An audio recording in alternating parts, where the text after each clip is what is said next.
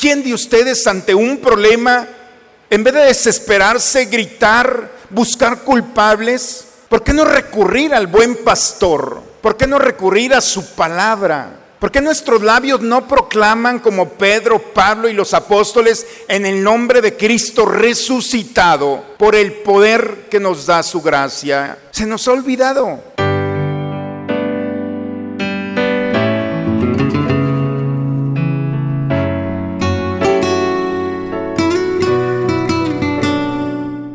Bienvenidos a la Santa Misa.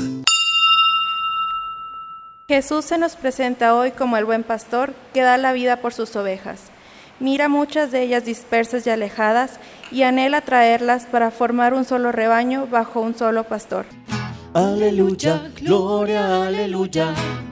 Aleluya, gloria, aleluya. Aleluya, gloria, aleluya. Aleluya, gloria, aleluya. Aleluya, gloria, aleluya. Aleluya, gloria, aleluya. Aleluya, gloria, aleluya. Aleluya, gloria, aleluya. Yo soy el buen pastor, dice el Señor. Yo conozco a mis ovejas y ellas me conocen a mí. Aleluya, gloria, aleluya. Aleluya, gloria, aleluya. Aleluya, gloria, aleluya. Aleluya, gloria, aleluya. El Señor esté con todos ustedes, hermanos. Proclamación del Santo Evangelio según San Juan. En aquel tiempo Jesús dijo a los fariseos, yo soy el buen pastor. El buen pastor da la vida por sus ovejas. En cambio, el asalariado, el que no es pastor ni el dueño de las ovejas, cuando ve venir al lobo, abandona las ovejas y huye. El lobo se arroja sobre ellas y las dispersa, porque a un asalariado no le importan las ovejas. Yo soy el buen pastor, porque conozco mis ovejas y ellas me conocen a mí. Así como el Padre me conoce a mí y yo conozco al Padre. Yo doy la vida por mis ovejas. Tengo además otras ovejas que no son de este redil y es necesario que las traiga también a ellas. Escucharán mi voz y habrá un solo rebaño y un solo pastor. El Padre me ama porque doy mi vida para volverla a tomar. Nadie me la quita, yo la doy porque quiero. Tengo poder para darla y lo tengo también para volverla a tomar. Este es el mandato que he recibido de mi Padre. Palabra del Señor.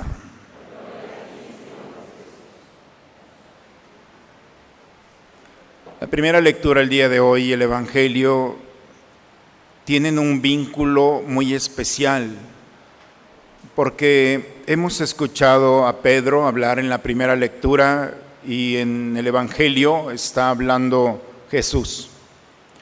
Las dos, tanto la primera lectura como el Evangelio, son la respuesta tanto de Pedro como de Jesús a los fariseos molestos, enojados, porque Pedro y Juan llegan al templo y ven a un tullido allí. Y cuando se acercan a él, el tullido, lastimado, de nacimiento, les levanta la mano. Pedro y Juan no tienen una moneda y le dicen, no tenemos ni oro ni plata, pero te vamos a dar lo que tenemos. En el nombre de Jesucristo, ponte de pie. Y se pone de pie aquel hombre y entró con ellos al templo. Los fariseos están molestos porque ¿cómo puede ser posible que estén curando en un día que no se puede? Peor aún, porque están nombrando a alguien que está muerto. Eso es lo que dicen ellos.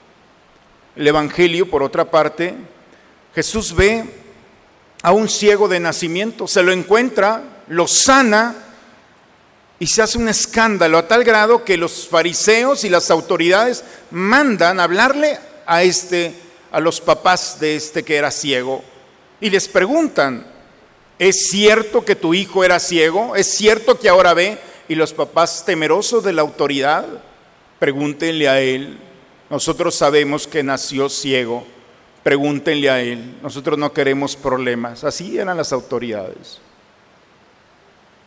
Y Jesús responde el día de hoy con esto, con el texto que hemos escuchado el día de hoy. Yo soy el buen pastor. Y se presenta con la imagen que vincula a toda la historia del pueblo de Israel. El profeta Ezequiel, 500, un poco más de 500 años, había dicho, Dios es el pastor de su pueblo Israel. El pastor que guiará y empieza a hablar las características. Por eso Jesús se apropia de ese texto. Dice, ese pastor que hace 500 años, Ezequiel dijo, soy yo. Yo soy el buen pastor. El buen pastor que da la vida por sus ovejas. En la última cena, cuando Jesús le dice a un pedazo de pan, ya no eres pan, vas a ser mi cuerpo. Y cuando nos da el imperativo, come mi carne y bebe mi sangre para que tengan vida, da cinco promesas para aquellos que coman el cuerpo del Señor. Y una de las promesas es, si comes mi cuerpo, vivirás por mí. Está tu vida y está la mía. Yo te voy a dar la vida, te voy a sostener. Mi vida es la que va a regir la tuya. Y por eso el buen pastor es aquel que da su vida, es aquel que sostiene nuestra vida, es aquel que cuando ya no hay una razón para seguir despertándose por la mañana, encontramos una razón en Él. En Él nuevamente nuestra vida se vuelve a recapitular y vuelve a tener un sentido. Ese es el buen pastor, que no es como un asalariado, no hace las cosas por pago, lo hace por amor. En tiempo de Jesús, como el día de hoy, también había necesidad de trabajo.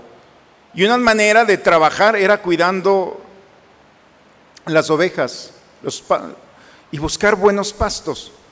Se distinguía fácilmente quién era pastor por amor y pastor asalariado. Porque cuando veía, dice el texto el día de hoy, cuando ve venir al lobo, huye y deja las ovejas. Y el lobo las dispersa. No le interesan porque él, porque él está por pago. Dice, pero yo soy el buen pastor. Yo soy, anteriormente al texto del día de hoy, dice, yo soy la puerta del redil. No dice, soy como la puerta. Porque los pastores llegaban, buscaban una cueva, metían para que las ovejas quedaran dentro de la cueva y ellos se ponían en la puerta cuidando para que ningún animal se acercara a las ovejas. Jesús se pone en la puerta, aquí estoy yo, están seguras. Y Jesús como buen pastor nos dice, mis ovejas escuchan mi voz. Y al escuchar mi voz, saben hacia dónde dirigirse. La palabra de Dios, hermanos, nos permite ser tocados en las profundidades de nuestro ser. La palabra del buen pastor tiene una fuerza de sanación. No es cualquier palabra. Es la palabra del buen pastor que viene y siempre la palabra del pastor siempre va a buscar el bien de la oveja. La palabra de Dios siempre va a llegar y va a tocar la oscuridad, el miedo, el pecado. Va a sanar como esa espada de dos filos que atraviesa el alma y el espíritu. Por eso las ovejas se despiertan del letargo, del dolor, de la oscuridad. Cuando nosotros nos reconocemos como ovejas y hemos perdido la voz del pastor, nos hemos perdido en este mundo por todas las cosas que nos ofrecen. Y no es que nos ofrezca cosas malas, pero poco a poco podemos correr el riesgo de perdernos. De perdernos en la oscuridad del pecado, de la ambición, del dolor, de la de tantas realidades que puede haber en el corazón del hombre. Como sacerdote, cuando visito a las personas que ya están en estado terminal, les digo a la familia, tráiganse la Biblia y empiezan a leer textos aquí con él o con ella. Porque ¿qué hacemos? Ya no escucha, eso creemos. Pero el consuelo, la paz para aquel que está en una cama, escuchar la voz del pastor. Cómo va siendo tocado con amor, sanado entre las a la profundidad en sus entrañas. Cómo cuando traemos un problema que nos abruma, no encontramos la razón y vienen esas noches de desvelo, cuando abrimos la palabra de Dios, poco a poco va tocando nuestra vida y nos va dando esa luz, esa paz del pastor que te está diciendo, yo soy tu puerta, yo doy la vida por ti. Y si tú ya no tienes razón para vivir, déjame darte una razón. Por eso la respuesta de Jesús es, no me voy a callar. Y la palabra de Dios está siempre dispuesto a que, el, que la oveja lo escuche. Porque la palabra de Dios lo que produce es esperanza. Y la esperanza siempre es buena noticia. Siempre. La peor noticia se desborona fácilmente ante la palabra de Dios. Hagamos la prueba. La primera lectura el día de hoy, como comentaba hace un momento, Pedro tiene la experiencia del resucitado. Como la palabra de Dios, cuando se presentó en medio de ellos, la paz esté con ustedes. Cuando, cuando la palabra le habla, habla y le da la paz, aquel que había traicionado al Señor se sanó a profundidad. Pedro se hubiera podido quedar en un cuarto lastimándose por la traición que hizo flagelándose, yo que estuve con el Señor lo negué. No se quedó encerrado en su pecado, la palabra lo recuperó.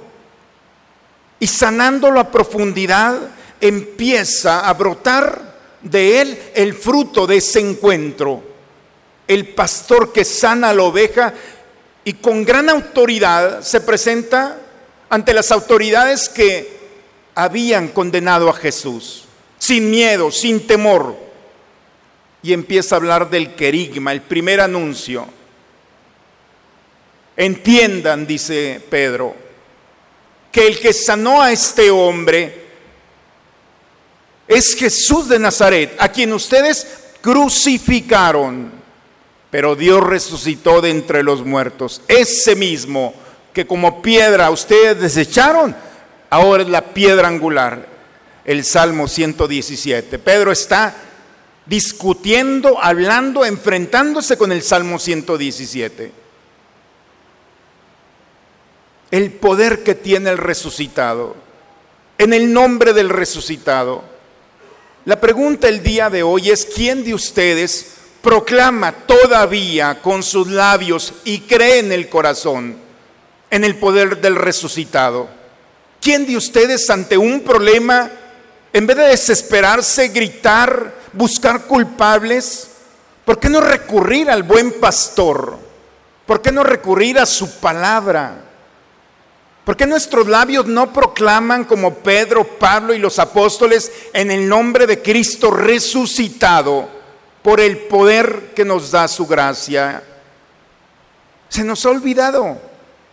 Y como se nos ha olvidado pronunciar el nombre del Señor, Andamos perdidos, agobiados por problemitas tan pequeños que son un mundo para nosotros. Por eso estamos en el camino de la Pascua y el texto el día de hoy es pascual. Estoy dispuesto a dar mi vida por ustedes. Y la puedo dar y la puedo quitar. Esa es la gracia que me ha dado mi Padre cuando Abraham escucha a Dios, sacrifícame a tu hijo. Abraham toma al muchacho y se lo lleva al monte Moria. Dice el Nuevo Testamento, porque Abraham sabía que Dios tiene el poder para quitar y para dar la vida.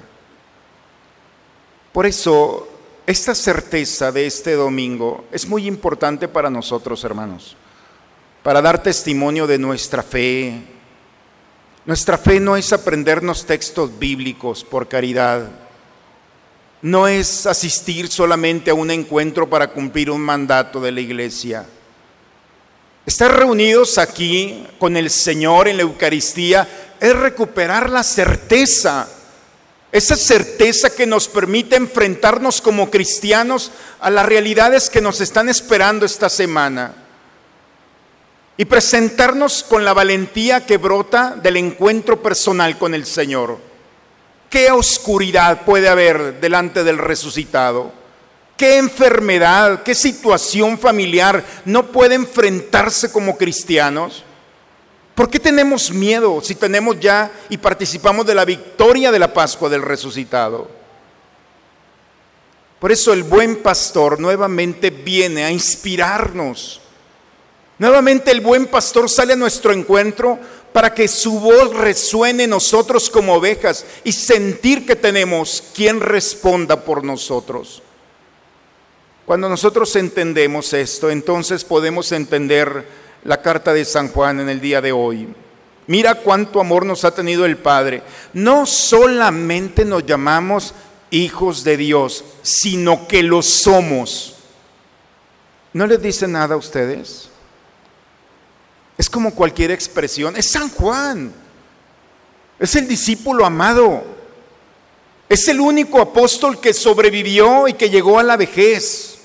Y cuando escribió esta carta nos lo escribe ya siendo muy grande ese legado y el testimonio que tiene que es, porque fue escrito no con tinta, fue escrito con el corazón de un hombre que amó a Dios. Y la mentira no puede estar aquí, no es una farsa. Es la palabra viva de un apóstol que nuevamente quiere recordarnos que somos hijos de Dios. Que padre cuando escucha a su hijo en un momento de dificultad no es capaz de cualquier cosa. ¿Cuántos testimonios encontramos de un padre que ha perdido su patrimonio por salvar a su hijo? historias. Bueno, pues nuestro padre no va a perder su patrimonio, pero está dispuesto a ofrecerlo. Él es nuestra garantía. Y tenemos que aprovecharlo. Antes de que se nos acabe la vida, tenemos que pasar como esta vida como hijos de Dios. Hoy somos hijos de Dios, dice San Juan. Pero algún día, cuando nos encontremos con Él cara a cara, vamos a ser semejantes a Él. Y San Juan dice, ¿cómo será eso? No sé. Pero sé que seremos como Él porque lo veremos tal cual es. Qué bueno que no nos dijo cómo vamos a hacer, porque esa es la esperanza y el deseo del cielo. Porque el caminar nuestro día con día es prepararnos a este encuentro maravilloso con el Dios que cumplirá su promesa de venir por nosotros y llevarnos a la casa del Padre. Pero mientras estamos aquí, vivamos como hijos de Dios Vivamos como ovejas de un pastor que está dispuesto a iluminar nuestro caminar y a sanarnos. Tener a nuestro buen pastor y ser dócil a su palabra. Entonces, hermanos, venga lo que venga, estamos preparados. No tienes que buscar seguridades de este mundo. El Señor le abre las puertas a aquel. Es nuestra piedra angular donde estamos cimentados el trabajo de toda una vida, el Señor la puede transformar y la puede perfeccionar. A eso ha venido el Señor. Ojalá que demos testimonio de esto. Ojalá que reconocernos con humildad como ovejas, reconociendo al Señor como nuestro buen pastor, tengamos la valentía de enfrentar nuestra vida como cristianos e hijos de Dios. Que ante los problemas tengamos la seguridad y la certeza de que el Señor no nos va a defraudar. pero también alegrémonos y démosle gloria a Él en los momentos que victoriosamente enfrentaremos y saldremos bien librados. Démosle gracias a Él por todas las bendiciones, porque no nos bastaría una vida para agradecerle todo lo que el buen pastor hace por nosotros. Cómo nos ha liberado, cómo nos ha protegido, cómo ha sido providente con nosotros, a qué buenos pastos nos ha llevado. Si el Señor ha estado con nosotros en los momentos de dificultad, cuánta alegría en el alma y gozo debe de haber, porque somos afortunados, porque permanece también en los momentos en los que puedo alabarlo y bendecirlo. Cuando he descubierto lo afortunado, afortunado que somos de este buen pastor providente, que se alegra con nosotros y perfecciona nuestras alegrías. ¿Cuál tristeza, hermanos? ¿Dónde está la tristeza? ¿Dónde está el miedo y la angustia? ¿Dónde está la oscuridad o la soledad? Hoy la palabra nos recuerda que solamente aquel que quiere vivir en esas realidades es aquel que no reconoce al Señor como su Dios, como nuestro pastor. Y no solamente lo escuchamos, hoy el Señor nuevamente se hace alimento para entrar en lo más profundo de nuestro ser tocar nuestra vida y recuperarnos nuevamente con la alegría de un Dios que nos acompaña en nuestro caminar. En el nombre del Padre, del Hijo y del Espíritu Santo. Amén. Como paréntesis, espero un día puedan ir a Roma. Los que ya fueron, que vayan otra vez. Pero por favor, cuando vayan, no dejen de ir a las catacumbas, San Calixto, Santa Priscila y otras más. Cuando uno va bajando a la tierra y entra a los cementerios donde los primeros cristianos se escondían y celebraban la fracción del pan allí, es una maravilla, hermanos, encontrar allá abajo las imágenes del siglo I y siglo II las imágenes del buen pastor. Ahí están los primeros dibujos que hicieron los cristianos.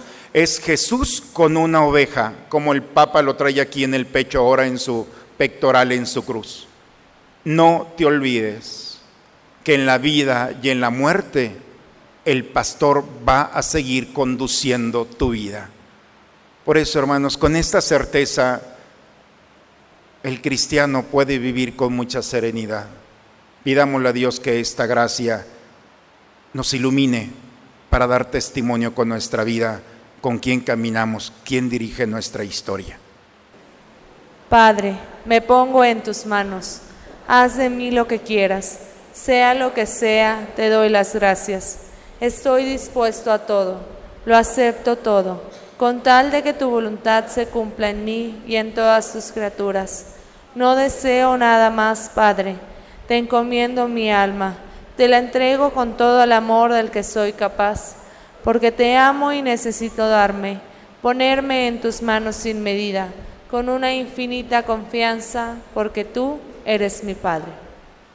Buen pastor, vela con solicitud por tu rebaño y dígnate conducir a las ovejas que redimiste con la preciosa sangre de tu Hijo a las praderas eternas por Cristo nuestro Señor. Hoy la palabra del Señor nos invita a escucharla y quienes nos permitimos que la palabra de Dios entre en nuestra vida, nos permite también vivir con mucha serenidad, mucha paz, con mucha valentía, enfrentando la vida como cristianos. Es providencial que en esta semana empezamos los cursos bíblicos, los talleres bíblicos, hemos escuchado. Ya tenemos la escuela bíblica los jueves, en la mañana y en la tarde, tarde, noche.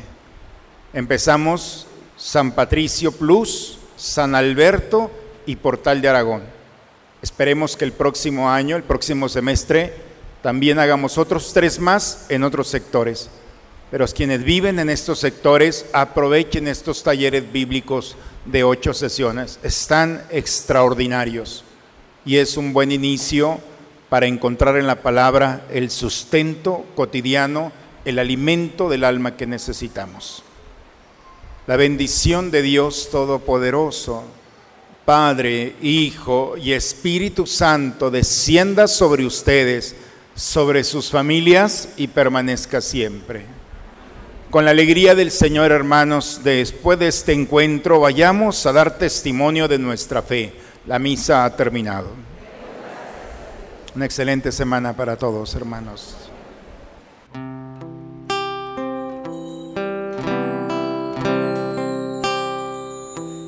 Yo te amo con toda mi mente, con todas mis fuerzas, con todo mi corazón.